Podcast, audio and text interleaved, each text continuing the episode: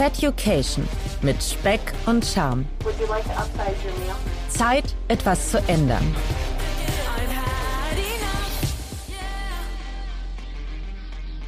Ja, moin zusammen. Ich hoffe, ihr seid gut und motiviert durch die letzte Woche durchgekommen. Mich beschäftigen seit letzter Woche ganz intensiv zwei Zahlen. Das ist zum einen die 50 und zum anderen die Zahl 75. Nee, keine von beiden beschreibt auch nur irgendwie ansatzweise mein reales Alter, vielleicht meine körperliche Fitness, aber nein, Spaß beiseite. Bei diesen zwei Zahlen habe ich echt geschluckt und mir ist sehr eindringlich klar geworden, was ich mir und meinem Körper die letzten 10, 15 Jahre angetan habe. Denn die 50 steht für meinen aktuellen Körperfettanteil. Ja, richtig gehört.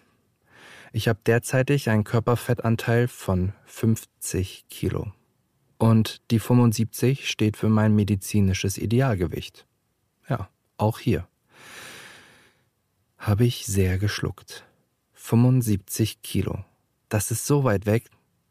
Ich habe echt ewig lange überlegen müssen, wann ich das letzte Mal diese Zahl auf der Waage gesehen habe.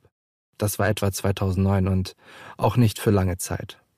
Jetzt wird sicherlich der eine oder andere von euch in Anführungsstrichen aufschreien und sagen, was, 75 Kilo, das ist dein Idealgewicht bei einer Körpergröße von 1,73? Boah, das klingt schon sehr heftig. Ja, und ich stimme euch da bei dem Einband auch absolut zu. Und zum Glück sieht das Frau Dr. Rubin auch so. Sie ist die Chefärztin des Zentrums für Ernährungsmedizin und Diabetologie an der Vivantes Klinik in Berlin-Spandau. Und wir sprachen in der letzten Folge über mein Idealgewicht und mein hochgestecktes Sommer-Etappenziel. Und in dem Bezug auf mein Idealgewicht hatte ich auch noch eine Frage. Und das war Ihre Antwort. Ich habe mir das ähm, Etappen-Sommerziel sehr sportlich gesetzt, dass ich zweistellig werde. Das wären jetzt ab quasi ab Zeitpunkt der Aufnahme noch etwa vier, vier Monate.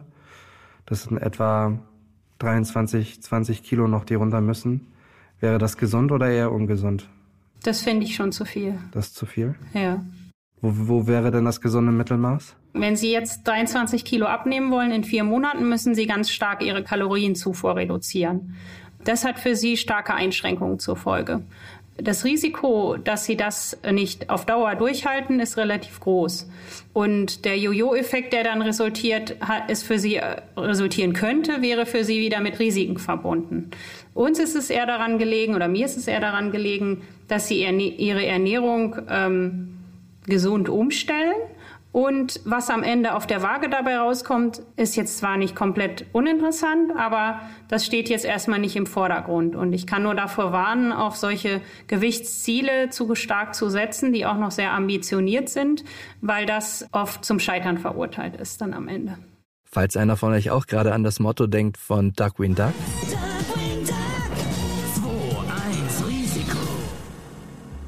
Ja, und dem würde ich auch jederzeit die Hand reichen und sagen, lass uns den Quatsch auf jeden Fall machen.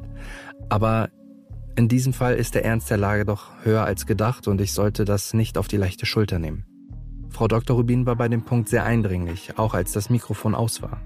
Aber was heißt das jetzt für mich und mein gestecktes Etappenziel? Ist das damit vom Tisch?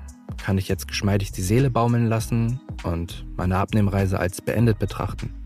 Stampfe ich, stampfen wir jetzt einfach den Podcast ein?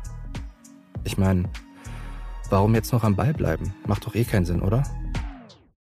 Ja, das wäre jetzt eine Möglichkeit und, um es mal direkt zu sagen, auch die einfachste. Da kommt mir aber der Begriff aufgeben in den Sinn. Und das tue ich grundsätzlich nur sehr ungerne. Ich stelle an mich und an viele andere Dinge einen hohen Anspruch, weil ich der Meinung bin, dass im Grunde jeder Tag besser werden kann. Okay, kurz Revue passieren lassen, was ich hier gesagt habe. Ey, ich klinge jetzt gerade echt wie so ein Motivationstrainer aus den 80ern.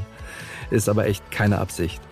Aber wie schon Frau Dr. Rubin gesagt hat, motiviert, sich an ein realistisches Ziel heranzuarbeiten, hat die größten Erfolgschancen. Und das heißt jetzt, ich muss mein Sommeretappenziel neu ausrichten. Und an dieser Stelle hätte ich jetzt ganz gerne einen Trommelwirbel. Ähm, Sekunde. Wem gebe ich hier eigentlich gerade die Regieanweisung? Ich produziere es doch selbst. Naja, Trommelwirbel bitte. Aber eins noch. Mein neues Kampfgewicht sind 120 Kilo. Klein und mühselig ernährt sich das Eichhörnchen und es hat sich in den letzten paar Tagen ein bisschen was auf der Waage getan, glücklicherweise, so dass ich jetzt erstmal sagen möchte, dass mein neues Sommeretappenziel 115 Kilo ist. Dennoch jedes kleinste Gramm bringt mich näher zu meinem Wunschgewicht. Alles darüber hinaus gebe ich natürlich sehr gerne und dankend ab. Gar keine Frage. Und wenn ich das alles zusammen hochrechne, hätte ich bis zum Sommer etwas über 10 Kilo abgenommen. Und der Gedanke gefällt mir sehr gut. Und wie schaffe ich das Ganze? Wie komme ich jetzt noch näher an mein neues Etappenziel? Indem ich meine Ernährungsumstellung und meine Alltagsbewegung weiter ausbaue. Bei der Ernährungsumstellung bzw. Anpassung habe ich mir entsprechend Hilfe gesucht, auf die ich auch gleich noch näher eingehen werde. Die ersten Schritte mit den Kochboxen liefen ja auch echt gut. Und die Freude am Essen ist immer noch da. Ich kann wirklich ehrlich sagen, dass ich derzeit ich nicht das Gefühl habe, groß auf etwas zu verzichten. Jetzt würden böse Zungen natürlich an dieser Stelle sagen, dann mache ich irgendwas falsch, aber nee, auf die hören wir jetzt mal nicht. Jeder hat sein eigenes Tempo. Und darauf kommt es an. Wenn wir Freunde wären, dann würdest du so einen Scheiß überhaupt nicht machen. Du machst uns alles kaputt, wenn ich will. Essen soll ja auch Spaß machen dürfen. Es soll und kann einen glücklich machen und das auch auf eine gesunde Art und Weise. Ich habe mir im Zusammenhang zu meinem Essverhalten die Frage gestellt, welche Essensverhaltensmuster es noch gibt.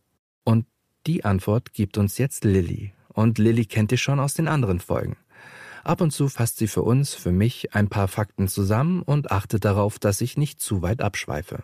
Es gibt verschiedene Essverhaltensmuster, die die Gesundheit und auch die Psyche belasten können. Zum Beispiel die Binge-Eating-Störung. Dabei essen Betroffene regelmäßig sehr große Mengen. Das führt mitunter dazu, dass sie sich sehr schuldig fühlen und das Gefühl haben, die Kontrolle über ihr Essverhalten zu verlieren.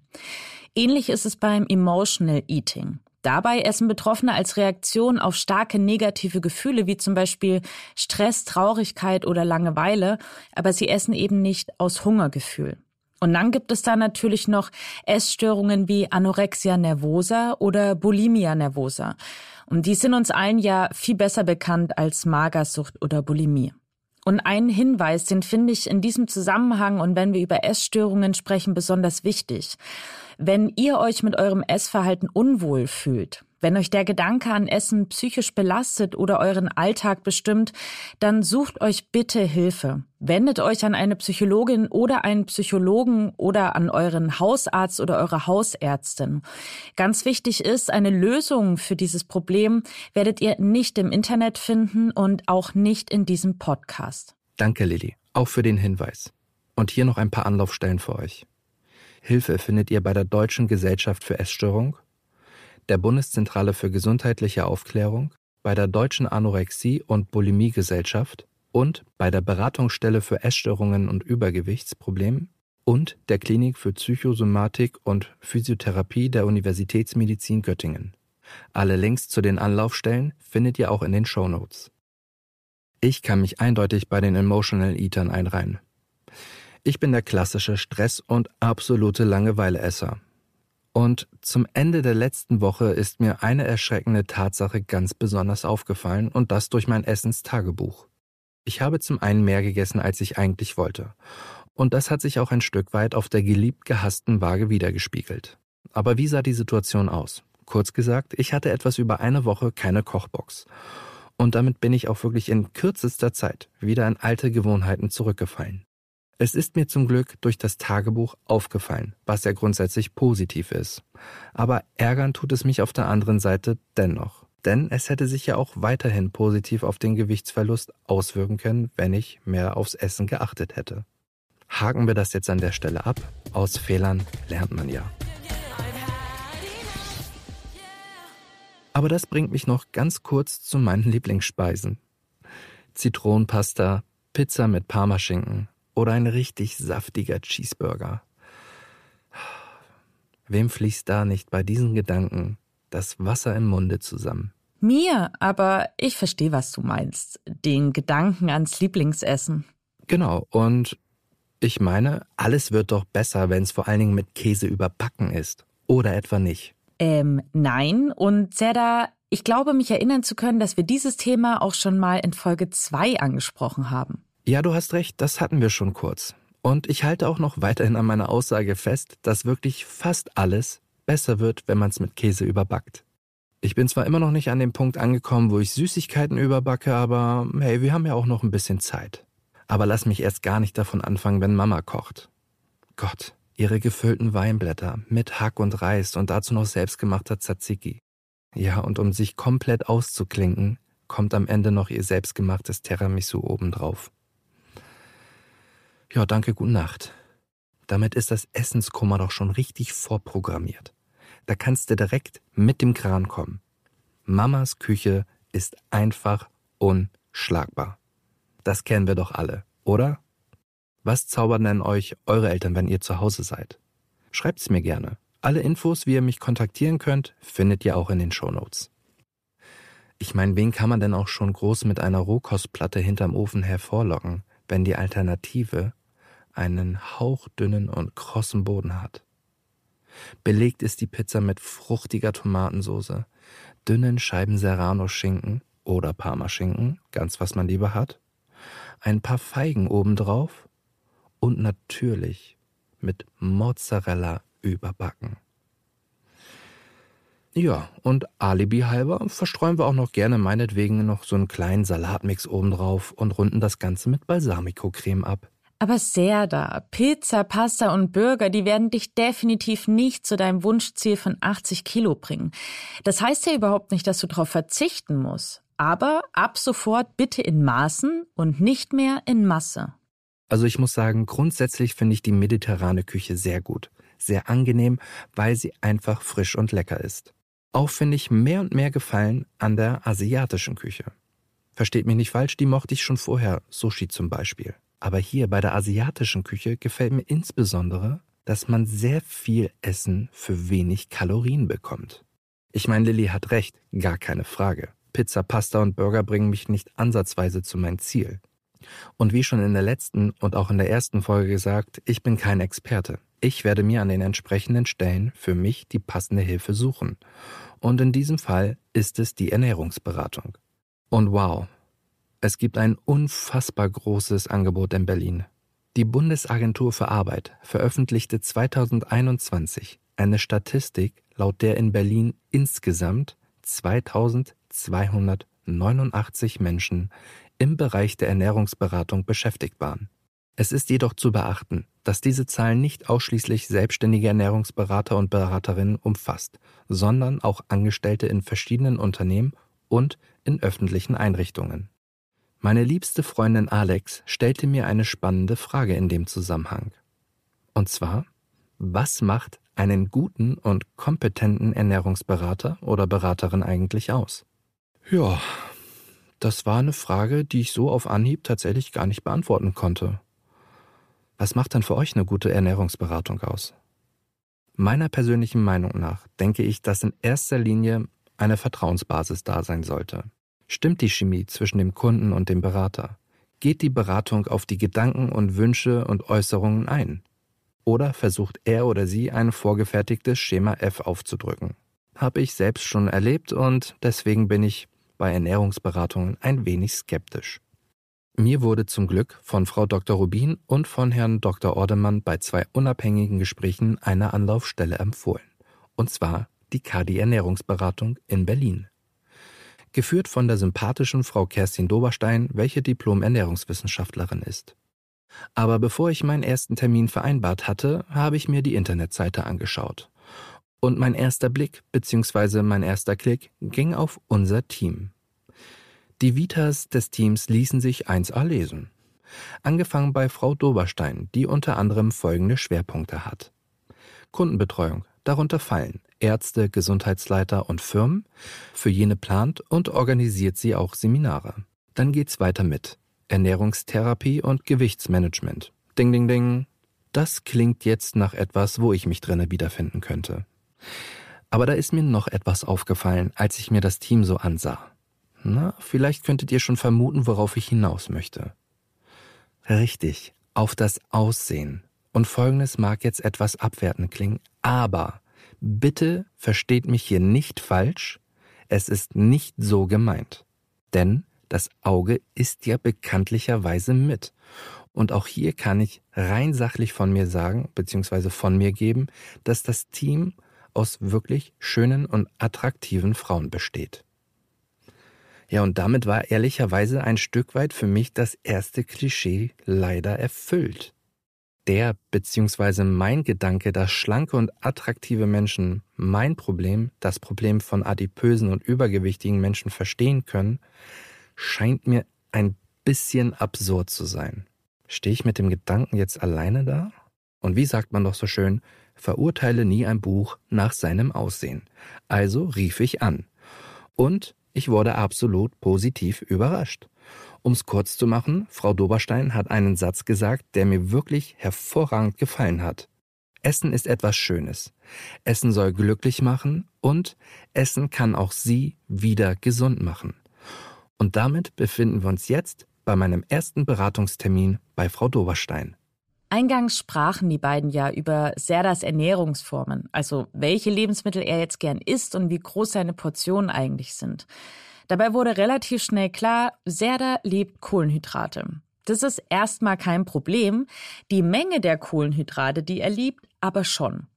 Und ein Gedanke war da so, könnte es ihm vielleicht helfen, die mediterrane Küche, also viele, viele Kohlenhydrate, durch asiatische Küche zu ersetzen und natürlich durch kleinere Portionen. Ist es so, dass Ihnen große Portionen, das höre ich jetzt so raus, ne, wichtig sind? Oder ist es eher das Gefühl, dass Sie das, Gefühl. das satt ja. macht? Also das ist ein wichtiger Aspekt, dass Sie satt sind sozusagen. Klar, satt sein ist auf jeden Fall wichtig. Was mich halt absolut unbefriedigt, ist halt, wenn ich etwas esse, was irgendwie mich nicht glücklich macht. Also ich finde halt, es ist halt wichtig, dass ich nicht nur esse, weil ich was essen muss, sondern halt auch im Nachgang halt das Gefühl habe, so, okay, cool, es hat lecker geschmeckt, ich bin satt und das ist ein cooler Abschluss. So, also ob jetzt abends oder mittags oder wie auch immer, das lässt einen dann noch weiter gut oder positiv in den Tag starten, weitermachen, je nachdem, äh, zu welcher Uhrzeit man halt eben dann isst. Und mhm. oft halt eben das wirklich sehr oft gehabt, auch wenn man mal irgendwie unterwegs ähm, im Restaurants gewesen ist oder so. Und dann halt unfassbar genervt davon war, dass das Essen nicht gut war. Dann ist man dann zu Hause irgendwie noch an irgendwie an den berühmten Schrank oder an die Schublade und hat sich dann da halt noch die Tüte Haribos oder Chips oder was auch immer halt rausgezogen und die sich noch hintergekippt, damit man so einen positiven Abschluss zum Essen hat. Haben Sie jemals Essen nicht gegessen, weil Sie gesagt haben, oh nee, das ist echt nicht lecker? Also ja. können Sie das? Können Sie sozusagen? Also ich habe es tatsächlich gelernt. Also ich befasse mich ja jetzt mit dem äh, mit dem Thema Essen schon ein bisschen länger, intensiv seit äh, seit seit dem letzten Dezember.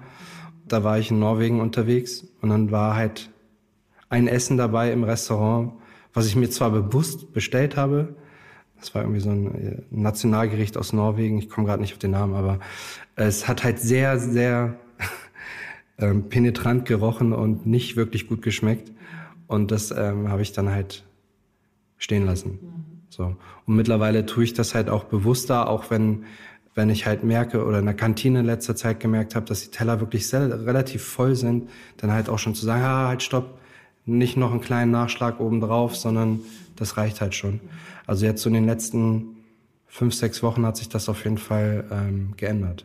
Super wird sicherlich auch ein Thema sein. Ne? Also ähm, das hatte ich ja auch schon kurz am Telefon erwähnt, dass ich eben finde, weil das ist was, was dann auch nachhaltig über die, ich sage jetzt mal, Gewichtsreduktion hinauswirkt, wenn man das wirklich festigt, dieses Thema, wann isst man, also wann isst man los, was ist der Impuls zu essen, ist es wirklich Hunger und auch wann hört man auf, nämlich wenn man satt ist.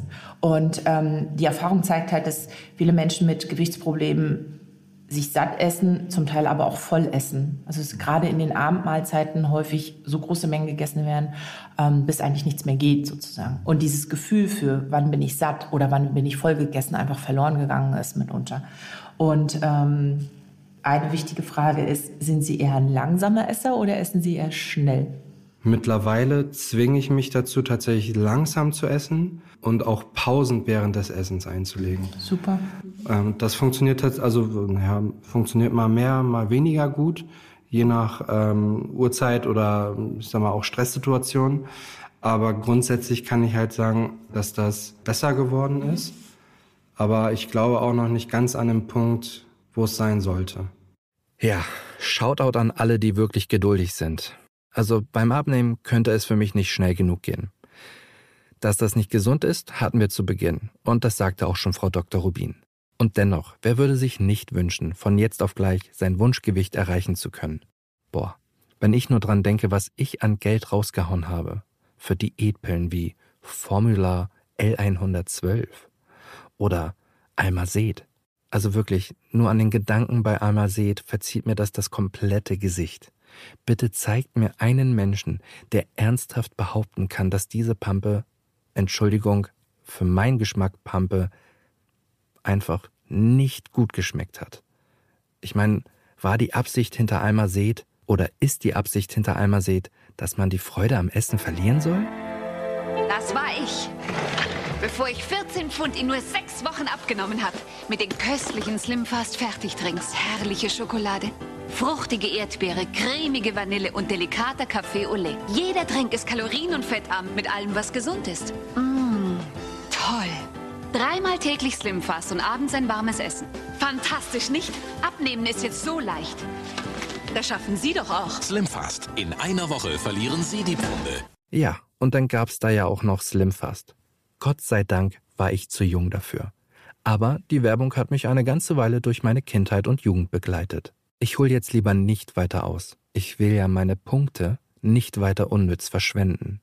Ich stempel mal die Zeit ab unter jung und naiv und dass mein Wunsch, dass diese Produkte mich zu meinem Traumkörper führen, einfach sehr groß gewesen sind. Damit wären wir dann wieder bei dem Thema Geduld und einem meiner Lieblingssätze, den ich sehr gerne sage. Jeder, wirklich jeder, der euch sagt, ihr könnt 30 Kilo in beispielsweise drei Monaten abnehmen, verkauft euch für blöd. Die Realität sieht einfach ganz klar anders aus. Ihr müsst für euch einen Weg finden, um die Änderungen gesund und nachhaltig in euren Alltag zu integrieren. Serda, weißt du, was ich glaube? Dein Weg zum Glück und zu weniger Gewicht, der führt über die Geduld. Ja, statt sehr schnell sehr viel zu essen, weil es dir so gut schmeckt, solltest du dir angewöhnen zu genießen. Denn wer langsam isst, der stimuliert die Geschmacksnerven im Mund am längsten. Nimm dir also Zeit. Das Sättigungsgefühl, das setzt ohnehin erst nach frühestens 15 Minuten ein. Wie kann ich mir einen typischen Arbeitsesstag bei Ihnen vorstellen? Also wenn Sie arbeiten gehen, Sie haben jetzt gerade schon gesagt, Frühstück fällt eher aus, aus praktischen Gründen. Wann gibt es denn die erste Mahlzeit? Ist es dann ein Mittagessen? Ja, also Frühstück unter der Woche, wie gesagt, eher seltener. Und wenn dann halt ähm, irgendeine belegte Stulle, die ich mir im, im Büro dann kaufe, meist dann halt ähm, mit, mit Käse belegt. Mittag gibt es irgendwo zwischen 12 und, und 13 Uhr. Und Abendessen irgendwo, wenn es klappt, zwischen 18 Uhr und 20 Uhr. Würden Sie sagen, Sie haben dann schon richtig Hunger, wenn Sie zum Essen gehen? Ja, Ja. schon, ja, doch. Das Essen wird vorportioniert, also Sie kriegen dann sozusagen ein Tellergericht? Genau. Okay, okay. Wie oft in der Woche würden Sie sagen, wählen Sie Fleisch? Ich würde sagen, dreimal die Woche ist Fleisch bestimmt mit dabei. Wobei ich tatsächlich einen kurzen Einwurf dazu bringen kann. Ich finde mehr Gefallen an, an vegetarischen Produkten und auch an Alternativprodukten zu, zu Fleisch. Ohne jetzt äh, allzu groß und unbezahlte Werbung für Rügenwalder machen zu wollen. Ähm, der Wurstaufschnitt zum Beispiel von denen, der gefällt mir sehr gut. Also ist halt so, wo ich mir so denke, stark, wie das halt mein Kopf halt einfach akzeptiert und sagt so, naja, es schmeckt halt nach Fleisch. Und gut, an die, an das Mundgefühl, daran gewöhnt man sich eigentlich sehr schnell. Wie würden Sie den Impuls beschreiben, weshalb es jetzt eben Alternativprodukte sind? Also ich glaube schon, dass die gesünder sind. Bei den Wurstaufschnitten ähm, von Rügenwalder ist halt die Hälfte an Kalorien drinne im Vergleich zu tierischen Produkten. Und das fand ich halt beeindruckend. Dass ich im Grunde tatsächlich die gleiche Menge essen kann.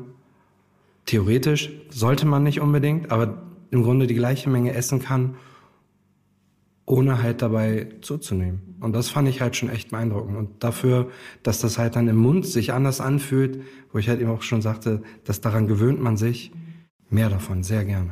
Möchte ich ganz gerne einmal den, den Einwand bringen, das ist ja, also ich bin jetzt nicht, natürlich möchte sie nicht zum, zum ausgewiesenen Sinne Fleischesser sozusagen machen. Das hat schon auch viele ähm, sehr gute Aspekte, tierische Produkte sozusagen nach und nach zu reduzieren. Mhm. Sei es ökologische Aspekte, sei es auch gesundheitliche Aspekte. Ähm, trotzdem da ein bisschen in Achtung, weil weil vegan draufsteht oder pflanzenbasiert, heißt es nicht unbedingt, dass es auch deutlich gesünder ist. Soll heißen, dass es natürlich auch bei Wurstsorten, bei Fleisch durchaus auch Produkte gibt, die sehr energiearm sind. Die wiederum, und das ist der Vorteil, gerade bei dann wiederum tierischen Produkten, häufig einen guten Anteil an Eiweiß, also an Protein haben. Und das ist so ein bisschen die Krux und die Herausforderung bei den ganzen veganen Produkten. Sie haben oft Produkte, die wirklich wenig Eiweiß liefern. Und Eiweiß ist und bleibt nun mal der Nährstoff, der am sättigsten ist. Wir haben ja vorhin gesagt, es ist Ihnen ganz wichtig, satt zu sein. Und ähm, wenn Sie wirklich eine in Richtung pflanzenbasierte Ernährung gehen, haben Sie ganz schnell das Thema, dass es eher ein kohlenhydrathaltiges Essen wird. Ja, es sei denn, es sind eben Hülsenfrüchte, also sowas wie Bohnen, Linsen, Erbsen und so weiter verarbeitet. Dann haben Sie auch eiweißhaltige Produkte, auch im veganen Bereich. Aber da würde ich ganz gerne mit Ihnen ähm, vielleicht nochmal zu einem anderen Termin ins Detail gehen, worauf man da einfach achten sollte. Ne? Dass man, dass Sie nicht nur auf die Kalorien gucken per se, sondern es ist natürlich auch zentral, dass Sie eine gute Nährstoff einen guten Nährstoffmix haben, nenne ich es mal so, ja. ne, auf Dauer. Weil, und das ist mir auch ganz wichtig, wenn Sie jetzt Ihre Ernährung verändern, dann soll es ja möglichst nichts sein, was sie jetzt nur drei Monate machen oder zwei Monate, bis sie ihr Ziel erreicht haben, sondern im Idealfall sind ganz viele Dinge, die sie jetzt ausprobieren, die sie jetzt verändern, sitzen die irgendwann so tief im positiven Sinne, dass sie die wirklich auch weiterführen, auch wenn sie ihr Ziel erreicht haben. August 2018. Was war das für eine schöne Corona-freie Zeit?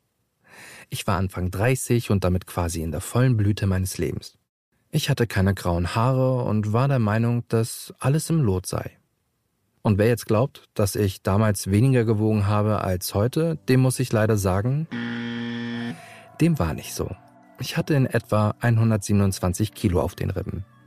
Mein Vater zeigte mir sehr gerne und sehr oft alte Dias. Mann, der ist echt gut rumgekommen in seinem Leben. Ich möchte die Geschichte an dieser Stelle gar nicht zu lang machen. Er hatte einen Kumpel, mit dem er diverse Roadtrips gemacht hat. Und jedes Mal war ich neidisch, als ich diese Dias und die Geschichten dazu gehört habe. Also habe ich mich doch an eine etwas schlechtere Planung für einen eigenen Roadtrip gemacht. Da alleine fahren keinen wirklichen Spaß macht, habe ich noch einen sehr guten Freund gefragt. Nennen wir ihn jetzt einfach mal an dieser Stelle spaßeshalber Henry. Der sagte mir, ja, an sich eine geile Idee, aber die Umsetzung, machen wir uns nichts vor, die ist schlecht. Ja, und kurz darauf kam er mit einer anderen Idee um die Ecke, und zwar der Idee, an einer Rallye teilzunehmen. Und diese Rallye führte um die gesamte Ostsee. Der Name der Rallye ist Baltic Sea Circle. Kann ich wirklich jedem, der auf Roadtrips steht, nur ans Herz legen. Nein, und nicht wer als erstes durch Ziel fährt, ist der Gewinner der Rallye, sondern das Team, das die meisten Punkte während der Fahrt geholt hat. Im Grunde ist es eine Riesenschnitzeljagd mit alten Autos. Aber was hat denn diese Jagd mit meinem Gewicht zu tun? Das sage ich euch jetzt. Eine alte, von Henry ausgebaute Feuerwehr diente uns als Rallye-Auto.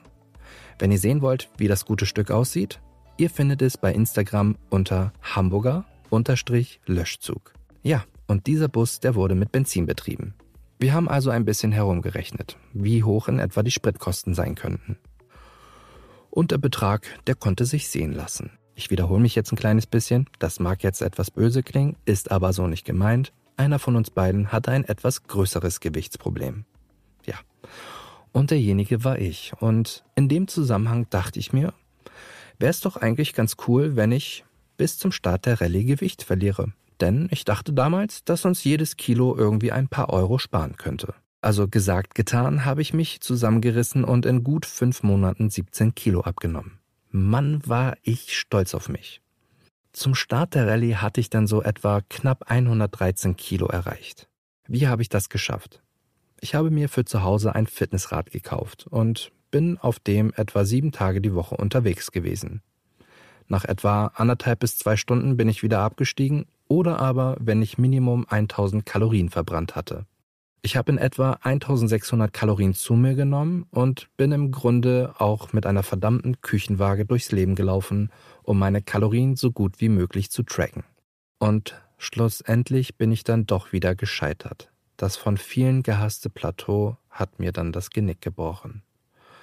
Und ehe ich mich versah, hatte ich mit der Zeit wieder etwas über 120 Kilo auf den Rippen. Der Frust wuchs von Gramm zu Gramm. In solchen Phasen ist es halt auch gut, einfach mal die, die Zielsetzung nochmal neu auszurichten. Und auch, was ich ganz find, wichtig finde, wenn man, wenn man so ein Plateau erreicht hat, was eben völlig auch normal ist, ähm, wie Sie es ja gerade schon gesagt haben, dass man dann auch nochmal zurückblickt und sagt, was haben sie jetzt alle schon verändert? Was haben sie schon geschafft bis dahin?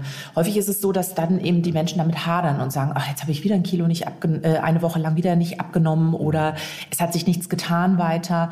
Was ich dann wirklich wichtig finde, ist, dass man nochmal ganz genau hinguckt, dass man dann sagt, okay, ich schaffe es jetzt ausreichend zu trinken. Ich habe einfach auch mal einen kleinen Rest auf dem Teller liegen gelassen, weil ich gemerkt habe, ich bin satt. Das sind nachher so diese Erfahrungen, die natürlich nicht in Zahlen zu messen sind, aber die eigentlich viel, viel wertvoller sind am Ende, weil die gehen so schnell nicht verloren. Also, um Sie noch mal ein bisschen auf die Getränke einzunorden. Ähm, ich würde Ihnen wirklich raten, morgens dieses kleine Glas Wasser zu trinken. Und das ist auch was, was Sie sich idealerweise antrainieren, dass sie wirklich sagen, bevor sie ins Büro gehen, bevor sie sich hinsetzen, organisieren sie sich erstmal ein Getränk, weil berichtigen Sie mich, aber ich kann mir gut vorstellen, wenn Sie dann erstmal am Arbeitsplatz sitzen, dann, sitze dann sitzt man erstmal, ne? Genau, und dann kommt der erste Anruf und dann kommt die Mail und überhaupt und dann äh, ist es Mittag und Sie haben dann wirklich nichts getrunken. Also, dass Sie das wirklich nochmal antrainieren sich, ähm, dass Sie wirklich sagen, auf dem Weg zum Arbeitsplatz was zu trinken mitnehmen dass sie zumindest schon was da haben. Mhm. Idealerweise, wenn das mit der Technik und allem gut geht, auch ein Glas nehmen und eingießen. Es ist für Menschen, die relativ wenig Durstempfinden haben, immer sinnvoll, ein eingegossenes Glas oder eine eingegossene Tasse zu stehen zu haben. Wie kommt das? Das die, die Hürde ist noch größer, wenn man wirklich eine Wasserflasche aufdrehen soll und wirklich daraus trinken soll. Oder die nicht sichtbar steht, so unten am Schreibtisch. Ne? Okay. Da kann man dann am Ende der Woche die Blumen mitgießen. Weil, aber man hat sie nicht getrunken, die ja. Wasserflasche. Also wirklich dieses Sichtbare, mhm. das ist, ähm, ist ein größerer Impuls, dass man irgendwie, ach ja, stimmt. Ne? Mhm. Die, die, dieser Impuls hinzugreifen zum Glas, zur Tasse, ist viel, viel leichter, als zu sagen, ich schraube jetzt eine Flasche auf und, und trinke da draus zum mhm. Beispiel. Ja, also immer in, in, Sicht, in sichtbarer in Griffnähe sozusagen, könnte man sagen. Muss man mal ein bisschen gucken, ne, dass man nicht wie gegenstößt und äh, alles über den Schreibtisch läuft. Aber das, das ist ein wichtiger Punkt.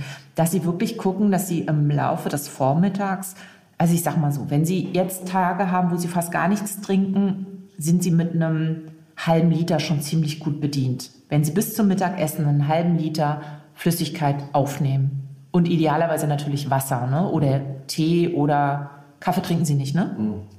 Probieren Sie das mal aus. Mit dem Kaffee trinken? Nee, nein, nein, nein. ähm, würde nichts dagegen sprechen, aber wenn Sie keinen Kaffee mögen, dann ist das so. Nein, mit dem, mit dem Trinken wirklich, dass Sie sich da ähm, ran trainieren sozusagen. Wie sieht es denn aus mit einem Dessert?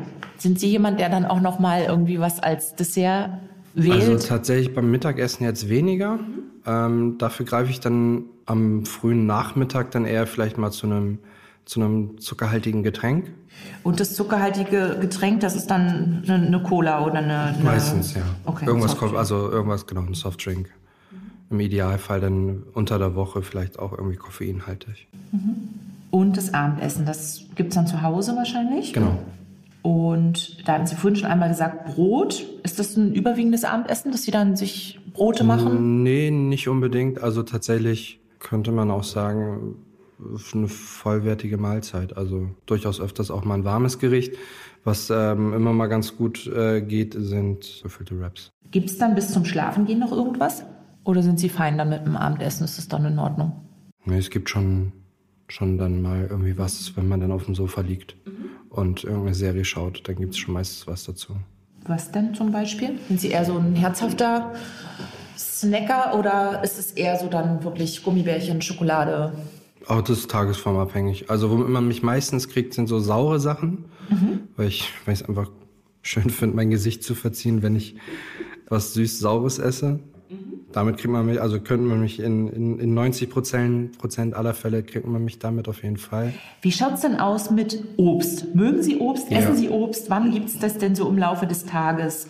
Klar mag ich Obst. Vom Apfel, Birne, Mango, Banane, Kirschen ist vieles dabei, was ich zu den entsprechenden Jahreszeiten sehr gerne esse. Meist am Nachmittag, um die Zeit bis zum Abendessen zu überbrücken. Denn Obst hat ja kein Fett oder ähnliches. Allerdings sehr viel Zucker. Ähnlich wie Softdrinks, die ich auch sehr gerne mal am Nachmittag zu mir nehme. Okay, Serda. Dieser Zucker, der sorgt allerdings auch dafür, dass dein Körper mit einem Schlag sehr viel Insulin ausschüttet. Das wiederum lässt sich nach etwa zwei Stunden erneut in so ein richtig tiefes Zuckerloch fallen. Mein Tipp deshalb, nicht Obst alleine essen, sondern zum Beispiel ein paar Nüsse dazu naschen. Aber Achtung, auch da ist die Menge entscheidend. Mein Tipp ist nur so viel Nüsse, wie in eine flache Hand passen. Frau Doberstein, wie ist die Lage denn bei zuckerfreien Softdrinks? Das wird immer wieder sehr kontrovers diskutiert. Studien konnten das bis dato nicht eindeutig belegen. Also es gibt da widersprüchliche Angaben. Ich habe immer wieder Kunden, die das schwören, die sagen, sie kriegen Heißhunger nach Zero-Produkten. Von der Chemie her, also von den Abläufen her, ist es so, dass es eigentlich von der Physiologie her nicht ganz erklärbar ist, weil die Insulinausschüttung passiert halt nur, wenn der Blutzucker sich wirklich verändert. Und dadurch die Zero-Produkte, der Blutzucker nicht wirklich in großen Mengen ansteigt, ist sozusagen dieser Impuls, Insulin freizugeben, ähm, für die Bauchspeicheldrüse so gar nicht gegeben. Zero-Produkte finde ich persönlich auch nur begrenzt gut, weil sie natürlich immer so ein bisschen schon auch vorgaukeln, ach Mensch, die sind ja harmlos. Ne? Ähm, das ist jetzt bei Zero-Getränken natürlich wirklich der Fall, weil die halt eben fast keine Kalorien haben. Andere Lebensmittel, die eben mit äh, Süßstoffen zubereitet sind, haben ja per se trotzdem Energie. Und häufig läuft bei den Menschen dann ab, ach Mensch, das ist ja ein Zero-Joghurt, also das heißt jetzt so nicht, aber oder ein Proteinpudding, ähm, da ist ja kein Zucker drin, da kann ich ja ruhig zwei von essen. Aber der Pudding an sich hat ja trotzdem Energie, ne? darum. Und es ist halt immer, mit, mit Zero-Produkten, finde ich, kann man sich seine, sein Süßempfinden sehr hoch trainieren. Mhm. Ja, dass man alles wirklich sehr süß braucht. Das ist tatsächlich bei mir andersrum. Ja? Also wenn ich, Okay. also ich trinke, wenn ich sowas trinke, dann eher Zero-Produkte und merke halt im, Ver, also im Vergleich, wenn ich dann doch mal irgendwie quasi in Anführungsstrichen gezwungen bin, ähm, dann ein normales Produkt zu nehmen, weil die Alternative ist mir das tatsächlich zu süß. Spannend. Also Nachmittagssnack idealerweise kombinieren mit, mit Nüssen. Eine Frage noch, wie stehen Sie so zu Joghurt, Quark, diesen ganzen Milchprodukten? Sie hatten jetzt gesagt, Sie essen Käse, Käse. aber sowas wie Joghurt, Quark, also- auch in Kombination mit Früchten oder so, das Sehr, also es ist äh, seltener der Fall. Ähm, allerdings versuche ich es jetzt zumindest zum Wochenende hin, mich äh, zu nötigen. Oh, ja. Also nicht, dass es mir nicht schmecken würde. Wenn, man, ich wenn, wenn mir das jeden Morgen einer hinstellen würde, dann würde ich es sicherlich essen.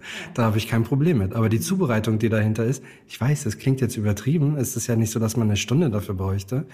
Aber man ist da halt irgendwie eine Viertelstunde bestimmt, glaube ich, wenn man es sich auch ansprechend irgendwie gestalten möchte, ist man da eine Viertelstunde mit beschäftigt. Und die Zeit ist mir zu kostbar dafür. Dafür bin ich dann tatsächlich auch zu faul vielleicht. Die, ähm, die Abendmahlzeit bereiten sich auch zu. Die Wraps sind auch nicht ganz unaufwendig, oder? Wenn Sie die sich zubereiten? Nee. Okay. Nee, also ich würde sagen, also gut, das dauert sicherlich auch irgendwo was zwischen durchschnittlich einer halben Stunde, ja. Ähm, vielleicht denken Sie noch mal andersrum, dass Sie, Sie können natürlich auch gucken, dass Sie, wenn Sie dann schon dabei sind, einen Joghurt oder eine Quarkspeise oder was auch immer zuzubereiten, dass Sie gleich ein bisschen größere Menge zubereiten und eine Portion dann sozusagen essen und die nächste für den nächsten Tag. Ähm, wenn Sie die richtigen Früchte wählen, dann sollte das ganz gut klappen. Also bei bestimmten Früchten ist es halt schon so, die einen relativ hohen Säu- Säureanteil haben. Da kann es halt sein, dass der Joghurt so ein bisschen gerinnt. Ne? Das ist jetzt nicht schlimm, aber das ist dann schon wieder nicht mehr so, sieht halt einfach nicht lecker aus. Ja? Was wären die richtigen Ähm, Früchte? Na, was Sie zum Beispiel ganz gut nehmen können, sind Heidelbeeren. Die funktionieren meistens ganz gut. Ähm, da würde ich auch wirklich gucken, dass Sie tiefgefrorene Heidelbeeren nehmen und die dann einfach verarbeiten. Ähm, das wäre so weit, dass Sie gerade auch, ich hatte nämlich gerade schon überlegt, ob Sie am Nachmittag auch eher so eine eiweißbetonte Mahlzeit haben, ähm, um idealerweise vielleicht am Abendessen, zum Abendessen kleinere Portionen essen zu können, weil Sie noch ein Stück Sättigung haben von der Nachmittagsmahlzeit. Und da wäre eben so ein Eiweißprodukt, also ein Milchprodukt, ideal tatsächlich. Es ist Zeit, dass ich mich mit dem Thema Meal Prepping noch besser anfreunde. Und gegen so ein leckeres Müsli habe ich grundsätzlich eigentlich auch nichts einzuwenden. Ich sollte es allerdings dann nicht im Kühlschrank vergessen. Ihr Lieben, heute war es sehr lang, aber vielen Dank fürs Zuhören. Es war mir wie immer ein Fest, dass ihr mir heute auch wieder eure Aufmerksamkeit geschenkt habt. Wenn euch der Podcast gefällt, ihr Fragen oder Anmerkungen habt, bitte zögert nicht und schreibt mir sehr gerne eine Nachricht auf Instagram unter feducation oder eine Mail an feducation at gmail.com. Bis dahin würde ich mich sehr freuen, wenn ihr den Podcast auf euren Plattformen bewertet, kommentiert und auch ein Abo dalässt, damit ihr natürlich auch nicht die neueste Folge verpasst. Und bis dahin wünsche ich euch eine schöne und leckere Woche. Feducation mit Speck und Charme. Zeit, etwas zu ändern.